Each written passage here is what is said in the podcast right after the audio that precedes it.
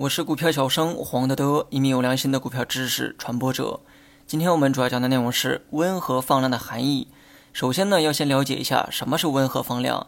那么其次呢，再讲一下温和放量的含义。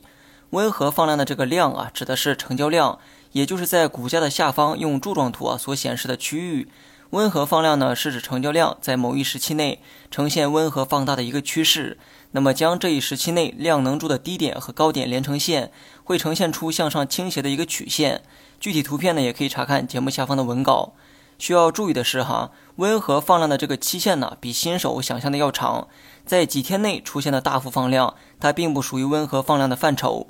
温和放量的时间呢，一般会持续两三个月，甚至是半年。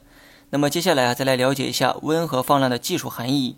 首先呢，出现该现象哈，会有利于股价的上涨，尤其是股价在低位出现较长时间的温和放量时，它往往呢意味着会有一波拉升呢正在酝酿。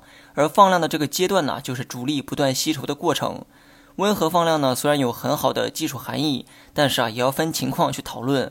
当股价来到较低的位置，且在低位横盘较长时间，那么此时呢，配合出现温和放量的现象是值得注意的。温和放量后啊，股价呢无非就是两种走势，要么是突破拉升，要么是破位下跌。如果股价下跌，那只能说温和放量的现象是主力通过对倒造成的假象，用假象迷惑散户来接盘。因此呢，上文我才提到，股价在低位的温和放量才是值得注意的。因为主力在做盘的时候啊，也需要付出资金成本。如果股价前期处在高位，或者是不高不低的这么一个位置，或许呢温和放量之后啊，还有砸盘的理由。因为前期呢还有剩下的利润。